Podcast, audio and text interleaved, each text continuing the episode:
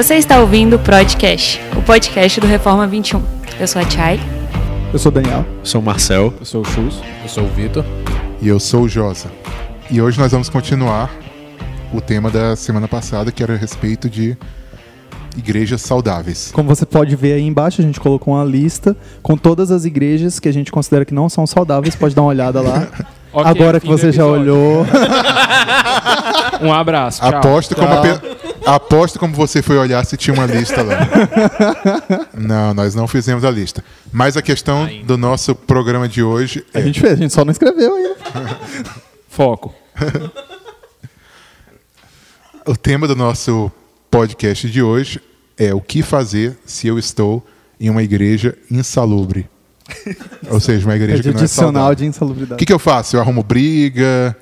Eu, eu faço campanha no Twitter. Eu, eu prego Manda indireta no... teses na, nas portas lá da igreja. Teve um cara que fez isso. eu já ouvi falar dessa história. Foi aqui em Brasília, não foi? O Josa. Eu acho que foi em outro país, mas eu lembro que ninguém gosta dele mais hoje.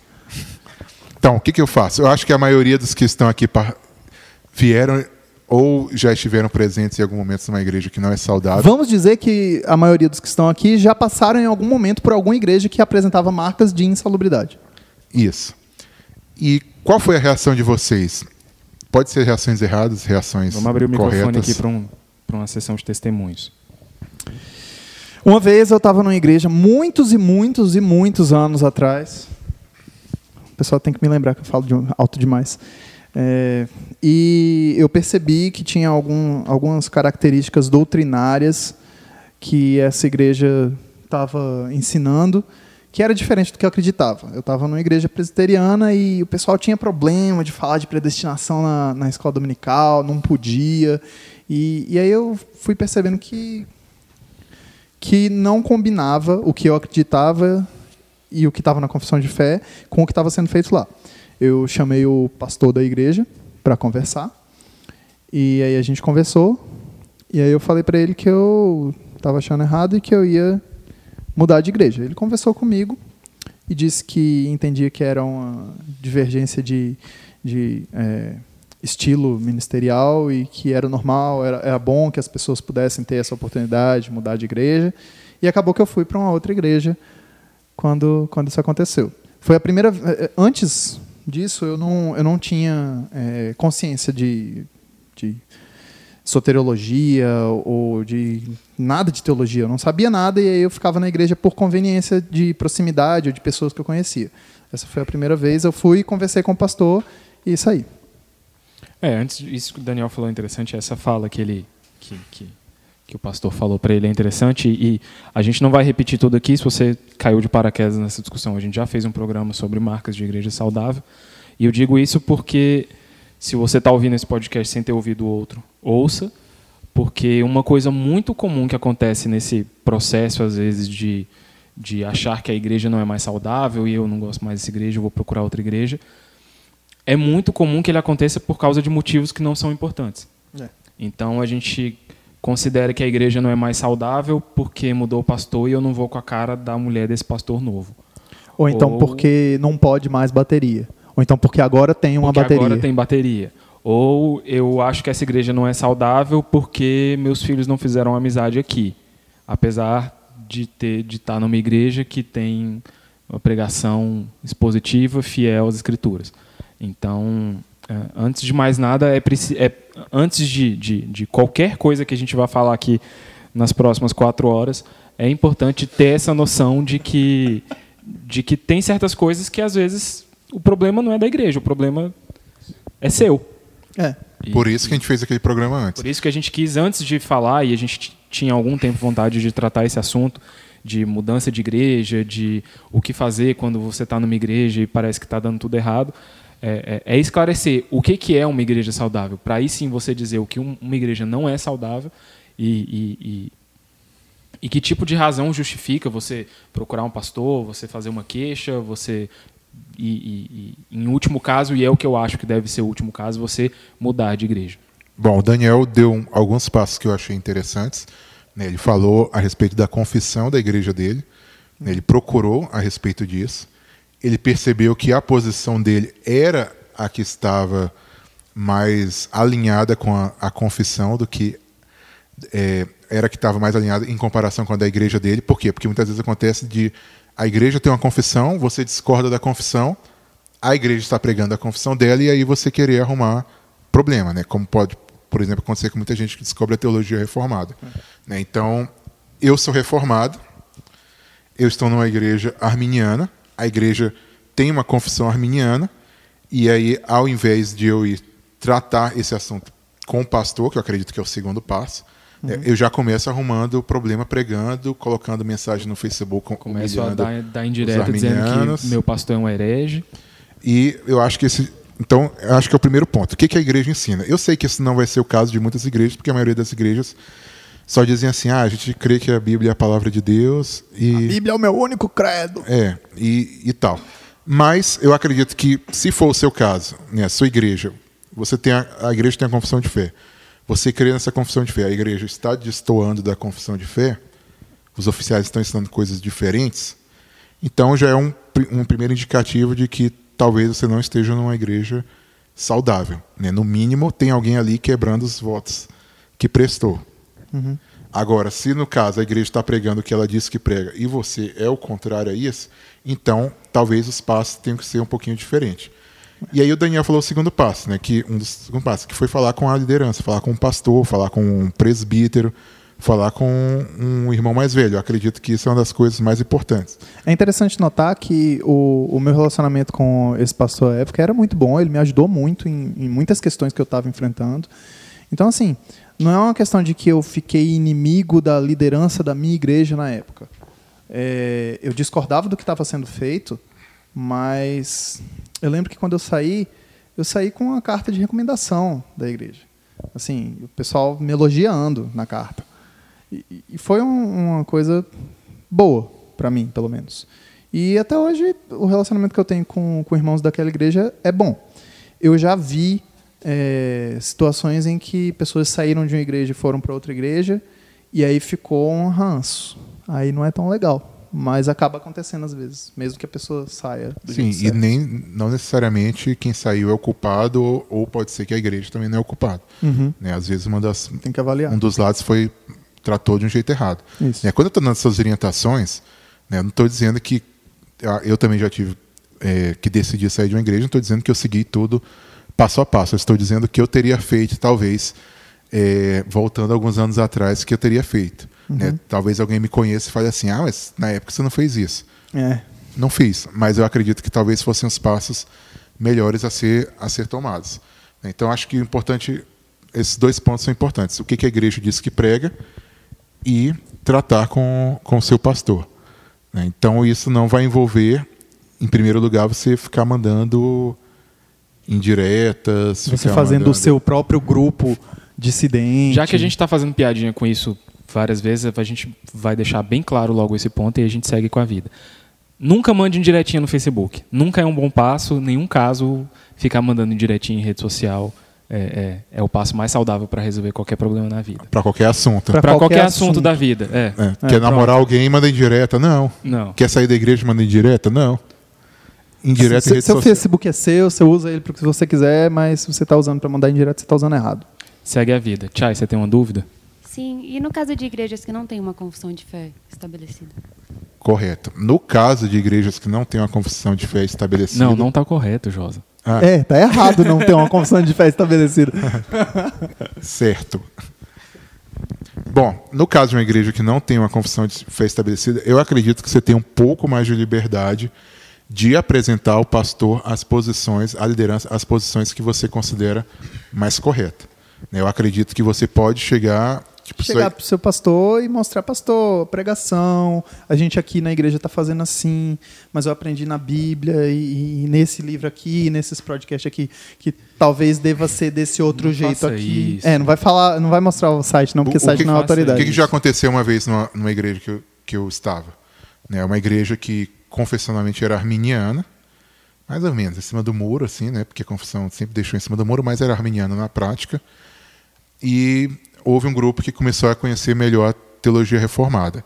Né? Nós chegamos para o, o pastor, né? falamos assim: oh, a gente está é, focando mais em.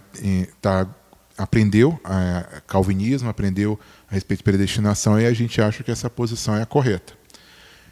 Eu não estou dizendo que a, a posição do pastor era mais correta. Eu acho que as igrejas devem ter confissões de fé clara. Eu acho que os pastores devem ter confissão de fé clara e ensinar de maneira clara. Né? Mas, no caso em que eles não estão querendo fazer isso, não acham que não é correto fazer isso, né, como foi o que aconteceu, o pastor falou o seguinte: vocês podem manter essa, é, posição. Esse, essa posição de vocês. Né? Eu acredito que é, é uma posição que tem fundamento bíblico para uma pessoa defender. Eu não acho que essa pessoa é herege quem, quem defende. Né? Vocês podem, inclusive, ensinar na EBD esse tipo de coisa. Mas, quando vocês forem ensinar na EBD, vocês lembrem sempre, vocês falem para os seus alunos que a posição da igreja e a posição do pastor é essa posição. Então, o que a gente fez foi isso, novamente. Né? A gente viu que a igreja não, não tinha uma confissão de fé clara, mas não ensinava o que a gente considerava que era o, o correto. Né? A gente foi para o pastor, apresentou que a gente era a, a, nossa posição, falou que gostaria de ensinar isso na EBD, ele falou: ensinem, podem ensinar, mas apresentem sempre qual é a posição que a igreja que eu mais que eu mantenho. Né? E nesses anos em que a gente praticou isso, não houve problemas de disciplina, problemas de, de mal entendidos e coisas assim. Né? Então, é, novamente, o que aconteceu não foi de um grupo secreto começar a fazer reuniões secretas de estudo e mandar mensagens secretas subliminares por Facebook e coisa assim. Novamente, o que aconteceu foi isso: pesquisar o que a Bíblia diz, pesquisar o que a igreja fala e conversar com aquele que está na, na posição de liderança. É, é, porque algo que a gente sempre fala quando a gente fala nessa questão de confessionalidade é porque, no fundo, no fundo, toda igreja tem uma confissão. Pode estar registrada num documento, como é o caso da Igreja Presbiteriana do Brasil, que tem seus símbolos de fé, a confissão de fé de Westminster, mas pode ser só na cabeça do pastor. E nesses casos, o melhor jeito de saber é perguntar para o pastor. Então, às vezes, ele vai ter uma posição em relação à, à escatologia de um jeito, e a sacramentos de outro, e a adoração de outro, e a pregação de outro. E aí você vai entendendo que talvez a posição que você entende que é a mais bíblica e você chegou nesse, nesse, nesse entendimento é diferente daquela que está sendo praticada, você procura o pastor, procura a liderança, procura oficiais Lembra... e, e tenta esse eu acho que é o primeiro passo sempre e assim, é todos claro, esses você casos pode... em que você percebe que acho que tem algo diferente do que as escrituras ensinam é. E é. assim, é claro, você pode argumentar respeitosamente com o seu pastor. O pastor acha que essa posição é mais correta. Isso. Eu... E você também pode estar errado. Lembra sempre disso. Você pode estar errado na sua posição. É, quando você for falar com o seu pastor, pede para ele te explicar, para ele te mostrar o embasamento bíblico, e pode ser que você esteja errado. Eu já fui arminiano, eu já fui evolucionista, eu já fui cada coisa horrível. Eita. E, e, já assim, fui otaku. Você vai cortar essa parte, né, Josa? Vamos ver se eu corto. Droga. Então, Daniel. Baca. Então, é... e aí eu mudei de opinião em relação a muita coisa. Em, relação a algumas coisas eu não mudei de opinião, tá, Josa? Mas em relação a outras eu mudei de opinião. E aí eu tive, eu tive que aprender. Eu tive que, que ser humilde e ouvir o que, o que a minha liderança tinha para me mostrar. Na época que eu era arminiano e evolucionista, eu não, não, não me importava tanto com isso, mas aí eu fui aprendendo. Se eu fosse um arminiano é, de guerrilha, igual uns amigos que eu tenho. É, existe. Existe arminiano que, que, que quer transformar todo mundo em arminiano. É, a gente conhece um.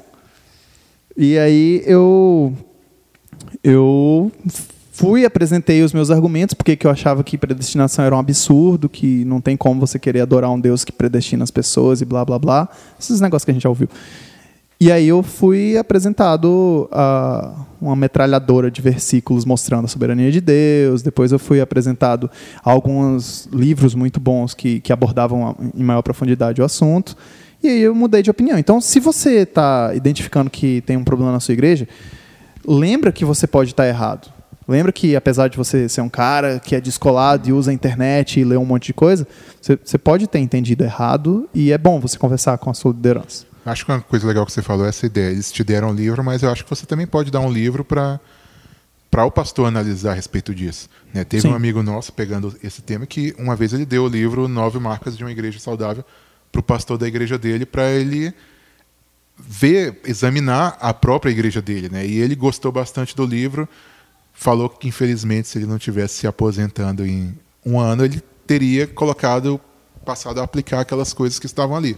né? Então tem maneiras de você lidar com o seu pastor respeitosamente que pode até mudar de opinião, mudar a opinião dele, Sim. né? E, e tudo acabar bem. Mas agora a gente está falando de, de coisas É, boas. A gente está Coi- vivendo num mundo ideal. Mas aí você tem o pastor Não, tudo que, claro que isso tudo acontece. não quer mudar. É, e aí? Você procura o pastor e, e ele não mudou de ideia. Na verdade, ele achou que você ter procurado ele foi muito ruim e ele acha, ele te pede para não ficar falando essas coisas que você falou para ele por aí, porque claramente vai contra o ensino da igreja e que você claramente, ele diz que você claramente está errado e que ele não vai mudar e que é isso mesmo. E Que- quais são as coisas que a gente vê acontecer, as duas ou três coisas mais comuns quando, quando a partir desse ponto? Ah, o primeiro é o mais óbvio que a gente já falou, né? A pessoa começa a, a criar um, um movimento contrário, seja na internet, seja dentro da igreja ali ó, com os irmãos.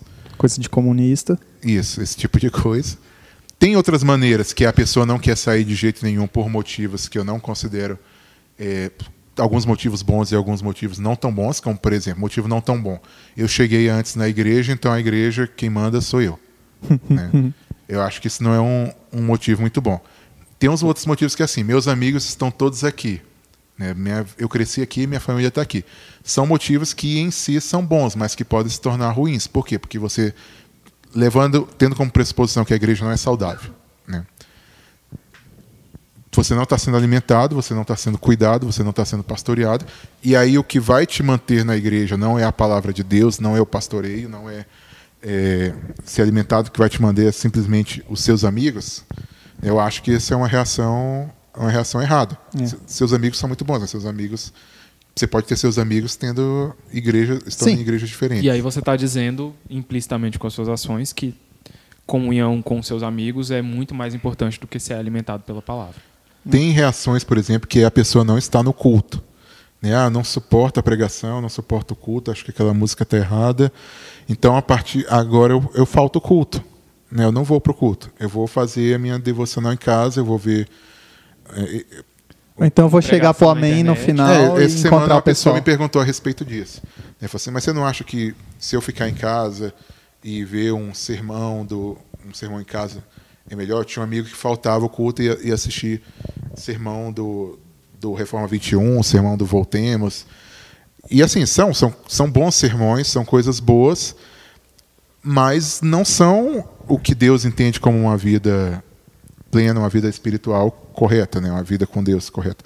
A vida com Deus envolve comunhão com a sua igreja, comunhão com o seu povo, Sim. está ouvindo a palavra, E a está sendo pessoa disciplinado. já está Você assistindo saindo dos... O, o Paul Washer não vai servir a ceia do Isso. Senhor para você, né? E você não vai servir sozinho em casa, né? Sinto muito.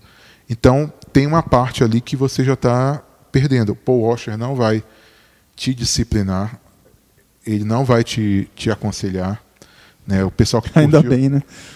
Então- É, e, e é interessante notar que a gente fez, pode parecer às vezes um salto muito rápido. O primeiro passo foi fale com o seu pastor e aí pode ser que dê tudo certo.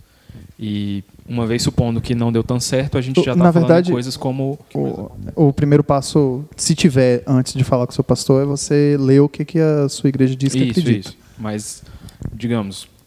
E aí daí a gente já pulou para talvez cogitar mudar de igreja.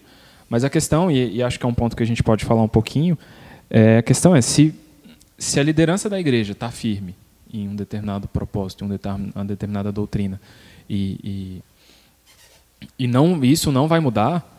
é, é, a- a- algumas pessoas têm a reação de dizer, ah, então eu vou ficar aqui, eu vou Lutar até o final. e vou lutar, vou tentar influenciar Eu as vou ser pessoas. um profeta no meio da minha geração. Isso. E, cara, eu acho que isso traz muito mais malefícios do que Olha, eu, se é que traz algum benefício. eu, eu passei pela experiência de ter que mudar de igreja e eu fui um desses que tentei ser resistência na igreja. Profeta! Quis Tentou ser um novo reformador. um novo reformador da minha igreja. Só que isso só me machucou e eu machuquei pessoas. Ou seja, não, não foi eficaz, entendeu? Uhum. Você só acaba fazendo aquilo que a Bíblia não que fala para você não fazer. Você vira um, você cria uma divisão. Sim.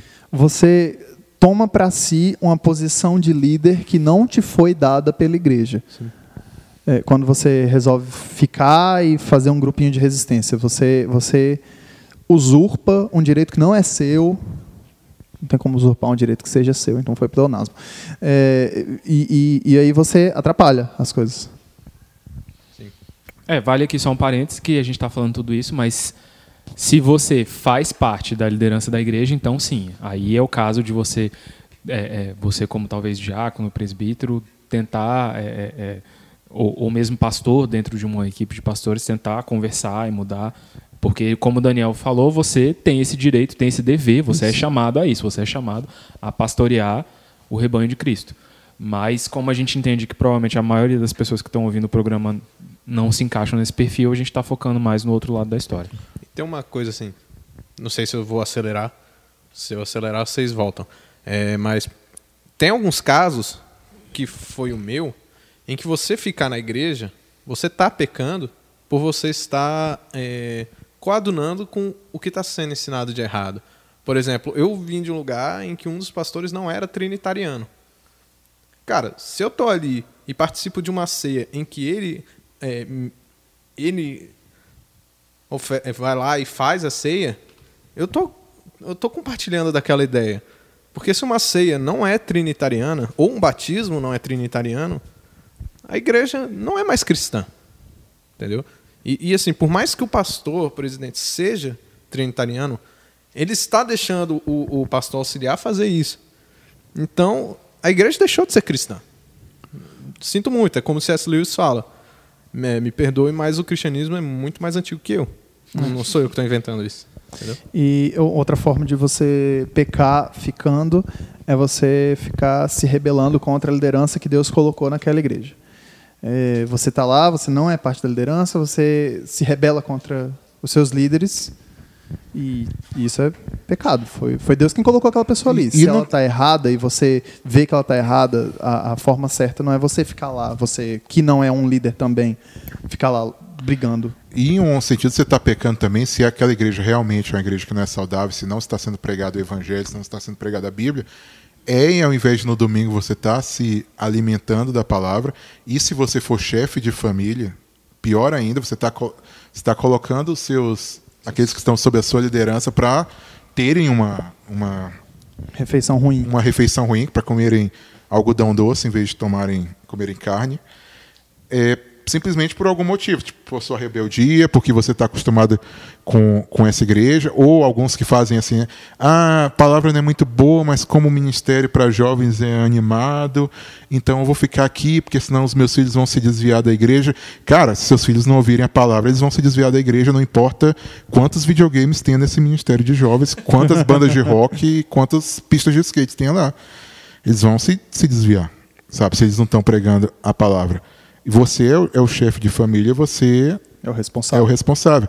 E você é responsável por sua própria vida, sua vida cristã. Você deve estar procurando uma igreja que te alimente, um pastor que te alimente e cuide de você. Eu já vi muita gente usando até o próprio Reforma 21. Né? Acho que uma, uma amiga minha que falou para a amiga dela, que estava triste com a igreja dela, ah, minha igreja, não sei o quê.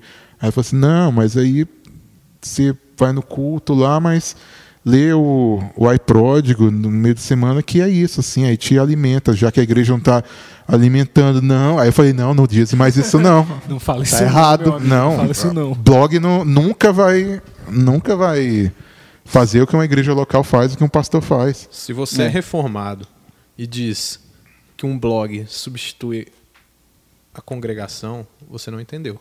É, Você não é Você reformado. está fazendo isso errado. É, desliga esse podcast aí, se você está usando isso como devocional. E vai ler a Bíblia. E vai ler a Bíblia e vai assistir o culto lá da sua igreja. É pecado faltar domingo, não se esqueça. Dia do Senhor. É, e, e- e algo que o, que o Josa comentou no, no, no programa passado, que era a questão de que antigamente isso era, isso era muito complicado, porque normalmente você tinha uma igreja só na sua cidade e talvez se você saísse dessa, dessa igreja, você ia precisar de mais quatro dias de caminhada para ir para a próxima. Mas a gente vive numa, numa cultura que, que, que, que você tem tantas opções de igreja quanto de, de fast food para lanchar no domingo à noite. E, e de, de, maneira nenhuma a gente está aqui falando isso querendo incentivar que você trate de forma leviana. Simplesmente, ah, essa igreja não me agradou, eu falei com o pastor, ele me ignorou, eu vou embora.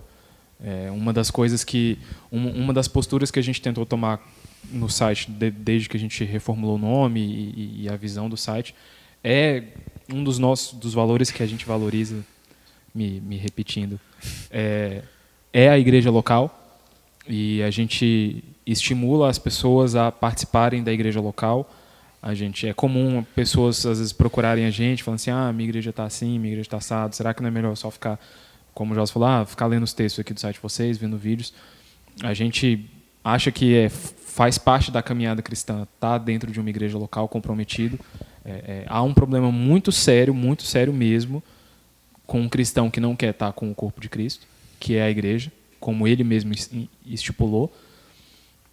Então, como eu já falei isso no começo e, e repito isso porque eu acho que é muito importante nessa discussão, é, certifique-se de que são de fato motivos sérios e, e, e bíblicos para você tomar essa decisão, porque às vezes você vai passar por todos esses processos que a gente comentou aqui, você vai procurar, você vai olhar a confissão da igreja, você vai procurar o pastor e aí você vai ler texto sobre isso e é toda a questão, um exemplo que o Daniel usou é a questão da bateria. E você desgastou você e a sua família e a sua e igreja por uma questão que às vezes é simplesmente secundária e que que não, às vezes não tem nem ninguém certo e errado, às vezes é uma questão de gosto, às vezes é uma é. questão de o ar condicionado está muito frio e não não é por isso que você deve procurar outra igreja. O, o que uhum. eu acho interessante é que você, quando você conversa com muita gente que mudou de igreja, um dos motivos que menos aparecem é questão doutrinária. Normalmente é ah, o, o, o, pastor era feio, eu não gostava do tipo da pregação, ou, ou, ou essa questão da bateria, sabe? Eu, eu, acho que o mal do, do, do século é a dodóizice. As pessoas estão muito dodói. Fala, Tchai. E o caso daquelas pessoas que elas se acham essenciais assim na igreja? Tipo, elas estão liderando algum ministério, intercessão, jovens, e não concordam com certas coisas, já conversaram com o pastor e não deu em nada, mas mesmo assim elas se acham essenciais e acham que tem que ficar lá porque é, porque ela tem que ficar. Bom, eu tenho uma coisa que eu já queria dizer antes que eu acho bom dizer para essa pessoa. Enquanto ela está numa igreja que tem um ministério falho, e não saudável, que não está honrando o nome do Senhor Jesus com a pregação bíblica, expositiva, cristocêntrica e de toda a Bíblia, que não leva os sacramentos a sério e que não tem disciplina, enquanto ela está lá sendo essencial para essa igreja, ela está fortalecendo um ministério errado, ela está é, fortalecendo o vínculo das pessoas a um ministério que está errado e que não está alimentando corretamente as pessoas. Então, ela está ajudando o, a liderança dessa, pessoa, dessa igreja a fazer um trabalho ruim. É o que o Ela devia estar né? tá ajudando uma outra igreja séria a fazer um trabalho bom. É, eu, eu, acho que às vezes pode ser porque a pessoa tem medo de perder o cargo dela e chegar na outra igreja e, e não ter nada para fazer. Não lá. ser tão importante quanto ela e é. E a grande antes. questão e, e, e, a resposta, tudo isso que eles falaram está certo, mas a, e a resposta mais simples para isso é ninguém é essencial para uma igreja. Só tem um, uma pessoa essencial. A gente está falando do valor do corpo de Cristo, mas nesse sentido, em termos de membresia, ninguém é essencial. Essa igreja precisa de mim e ela não vai ser igreja se eu não estiver mais aqui. É, você falou tudo. O corpo é de Cristo, não é o seu. Não de Cristo alguns, e do fulano que é Alguns pontos rápidos aqui. Eu sou presbiteriano e na minha cidade só tem presbiteriana arminiana e batista reformada. Ou eu sou batista reformado e só tem presbiteriano. Eu devo ir para uma igreja em que eu não concordo com toda a confissão? Eita! Aí eu vou criar problema de novo lá? Bom, você tem que ver. Se, se não tem mesmo uma igreja da sua confissão no lugar. É... Eu quis dizer assim, a pessoa. É, essa pergunta também, mas é assim: eu fui em todas as igrejas, sou calvinista, não encontrei sim, uma igreja sim, sim. reformada, por exemplo. Uma coisa que você pode levar em consideração é a possibilidade de você mudar de cidade.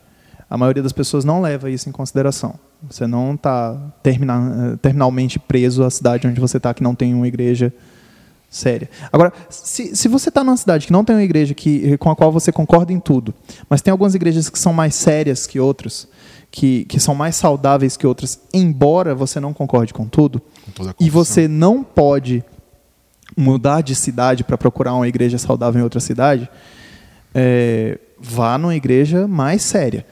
É, meça quais doutrinas que você considera mais sérias e tome cuidado quando estiver fazendo isso. E veja aquelas três marcas que a gente falou. Isso. né? A gente tem casos na nossa igreja presbiteriana de batistas reformados que estão lá, sofrem às vezes quando tem um, um batismo de criança, sofrem quando tem às vezes uma pregação sobre governo da igreja, mas a, a melhor opção que eles encontraram para eles, na- como seguidores de uma da doutrina reformada, foi uma igreja presbiteriana. E eles estão sendo abençoados nessa igreja, e eles estão sendo bênção nessa Não estão igreja. sendo rebeldes, eles entendem a posição da liderança, eles sabem qual é a confissão de fé. E a gente tem um exemplo de um colega nosso que tem o exemplo inverso. Ele é reformado e a 40 quilômetros da casa dele tinha uma igreja presbiteriana reformada muito boa, que ele chegou a visitar, chegou a cogitar, mas percebeu que ele conseguiria estar no máximo um culto durante a semana nessa igreja, porque ficaria muito complicado ir de manhã e à noite, e que durante a semana ele e a família não iam conseguir participar de nenhuma atividade da igreja, e percebendo que está nessa igreja, que era exatamente do jeito que ele acha que uma igreja deve ser, digamos assim, é, que era uma igreja saudável e que pregava as doutrinas que ele também concorda. Ele não ia conseguir fazer parte de fato da igreja, apesar de constar no hall e de vez em quando estar no culto. Ele preferiu ficar numa igreja que era um pouco mais perto, que era mais perto da casa dele, que a família dele podia participar, que ele como alguns exemplos que a gente já deu, teria liberdade para dar uma aula de EBD, dar, con- conversar com as pessoas, ele não seria considerado um herege. A igreja também não era, não era herege, por mais que fosse uma igreja de outra denominação, que não fosse exatamente da mesma confissão que ele, era mais, ele considerou mais saudável par- poder participar da vida da igreja, poder participar da vida do corpo, ter comunhão com as outras pessoas, do que simplesmente abrir mão de tudo isso por uma igreja bem mais longe que tinha a Sim, mesma Até porque lá ele teria justamente uma das marcas, né? ele seria disciplinado, teria líderes perto dele Uhum. para disciplinarem. É, uma pergunta que fica aqui. é, e quando tem pessoas, por exemplo, que é tipo assim. Até porque, vamos supor, tem um jovem que ele cresceu na igreja, família cristã, lá na igreja e tal. Só que ele não concorda com algumas coisas, não gosta de determinadas coisas, a bateria, às vezes pode ser até coisas confessionais mesmo. E ele tem amigos de uma outra igreja, pode ser até da mesma denominação ou não. Ah, e, ele, e ele vai, tipo assim, não, domingo à noite eu vim aqui com a minha família. Mas eu vou domingo de manhã sempre na outra igreja. Ou vou no culto de jovens da outra igreja, porque é mais legal. Ou eles pregam. Pode ser realmente motivos doutrinários, mas. Ou motivos só de gosto. Mas o que, que faz com essa galera que tem um pé numa igreja e um pé na outra? Manda se comprometer. Quando você entra numa igreja, teoricamente você faz um voto de compromisso com essa igreja. Não é que você nunca possa visitar outra igreja, mas você se comprometeu a estar debaixo sobre a liderança, você se comprometeu a estar presente no culto, a ter parte na vida, a ensinar as crianças que estão lá, a ensinar os neófitos que estão lá. Então, o que você está fazendo é não dando oportunidade para aquela igreja que você visita. Os líderes não podem te disciplinar, não podem cuidar de você, e a outra igreja que você teoricamente é membro, você não participa da vida dessa igreja completamente, seja lá por qual motivo. né? Então, assim, não é que a pessoa nunca possa visitar uma igreja, e sei que existem casos que são exceções, como por exemplo, sei lá, é, o seu pai é de outra igreja e você gosta de estar com ele de vez em quando. né? Tem casos, exceções, né? mas por motivos levianos em geral, o, o que você está fazendo é não é não estar se comprometendo direito É com nenhum de dos dois compromisso com lugares. nenhuma, das, com nenhuma das duas igrejas. E isso certamente é algo que é reprovável. Você, você tocou num assunto importante aí, Josa. Eu imagino que alguns dos que nos ouvem são adolescentes. E co- como é que faz o adolescente cujos pais estão numa igreja, digamos, arminiana, evangelical, e o adolescente ele é reformado. E, e aí? Ele, ele, ele não pode eh, se rebelar contra os pais e abandonar a igreja onde ele está e ir para uma outra? Sim, no geral, eu acredito que infelizmente ele vai ter que se submeter aos pais dele. A não ser, talvez, em casos extremos, como os pais O deles pai é de- da igreja romana ou então É, outra seita. Eu acredito que aí ele tem que de alguma forma conversar. Mas eu acredito que o, a regra geral é que ele se submeta. Como uma mulher que é crente e o seu marido não é, então em alguns momentos ela vai ganhar o seu marido não falando, mas pelo silêncio. Eu sei que o tempo está um pouquinho esgotando, mas eu queria tocar rapidamente no último ponto, você falar rapidamente, que eu acho que você foi que pensou mais nisso, Daniel. A gente já falou um pouquinho, que é a questão de eu sou um oficial e eu acredito que a minha igreja não é saudável, não está pregando mais a Bíblia. É diferente com a maneira como um, um não oficial, um membro comum age? É diferente. O, o oficial, ele tem uma. Quando a gente fala de oficial, a gente está falando de presbítero e diácono. Se a gente estiver falando de um diácono, os dois, presbíteros e diáconos, são, são parte da liderança dessa igreja. Se a gente estiver falando de um diácono, é um pouco menos diferente do que se a gente estiver falando de um presbítero. O presbítero, principalmente na nossa denominação, na igreja presbiteriana, ele, ele faz parte do conselho que rege aquela igreja. Então, ele está numa posição que é como a do pastor titular ele está numa posição que é como a dos outros presbíteros do conselho. Ele, o, o conselho, ele, esse conselho ele não serve para chegar num, num acordo, num consenso, embora muitas vezes se trabalhe com consenso. Um presbítero em um conselho ele deve lutar pelo que ele acredita que está correto. Ele foi eleito pelo povo, ele foi eleito em primeiro lugar por Deus, mas Deus usou o povo para escolher ele para fazer parte daquele conselho. E ele tem que lutar pela, pela saúde desse povo sobre o qual ele é responsável. Então ele deve ficar no conselho lutando a, enquanto ele conseguir. A questão é, ele também tem que pensar na família dele, porque às vezes o, o presbítero ele está numa igreja em que ele é presbítero e, e a igreja está andando por caminhos errados e ele está vendo que isso está afetando a família dele. E a família dele é mais importante do que o ministério dele. Ele é chamado primeiro para ser marido, depois pai, depois presbítero. É, mas se, se não tiver afetando tanto assim a família dele e se ele tiver se a família dele for madura o suficiente, ele deve lutar para tentar mudar essa igreja. O mandato dele vai acabar em algum momento. Então, no momento que esse mandato acabar, se ele está numa igreja que não é saudável e o mandato dele de presbítero, de diácono acabou, eu entendo que ele deve buscar uma igreja saudável. Ele não deve ficar. E se a, a situação for tal que ele vê que não, que ele luta e vê que não vai dar, ele luta e vê que, que a maioria esmagadora do conselho é contra, é, eu entendo que o presbítero também deve buscar uma igreja saudável. Ele pode lançar as instâncias superiores também, no caso da igreja. Sim, eu esqueci de falar disso. Isso é muito importante. No, na, numa igreja conciliar como a nossa, ele pode mandar documento para o presbitério. O presbitério, se for um presbitério certo, vai mandar alguém para investigar o que está acontecendo nessa igreja. Se for um presbitério sério.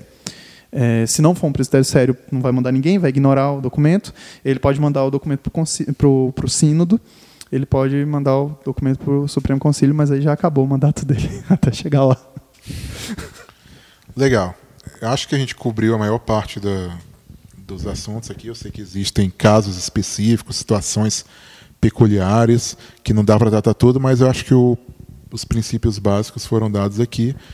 E o mais importante é, né, façamos tudo de maneira bíblica, façamos tudo é, falando com os nossos pastores, examinemos os nossos corações e procuremos igrejas saudáveis. Eu acho que o conselho que normalmente as pessoas não querem ouvir, muitas vezes é esse. Acho que é hora de você sair da sua igreja.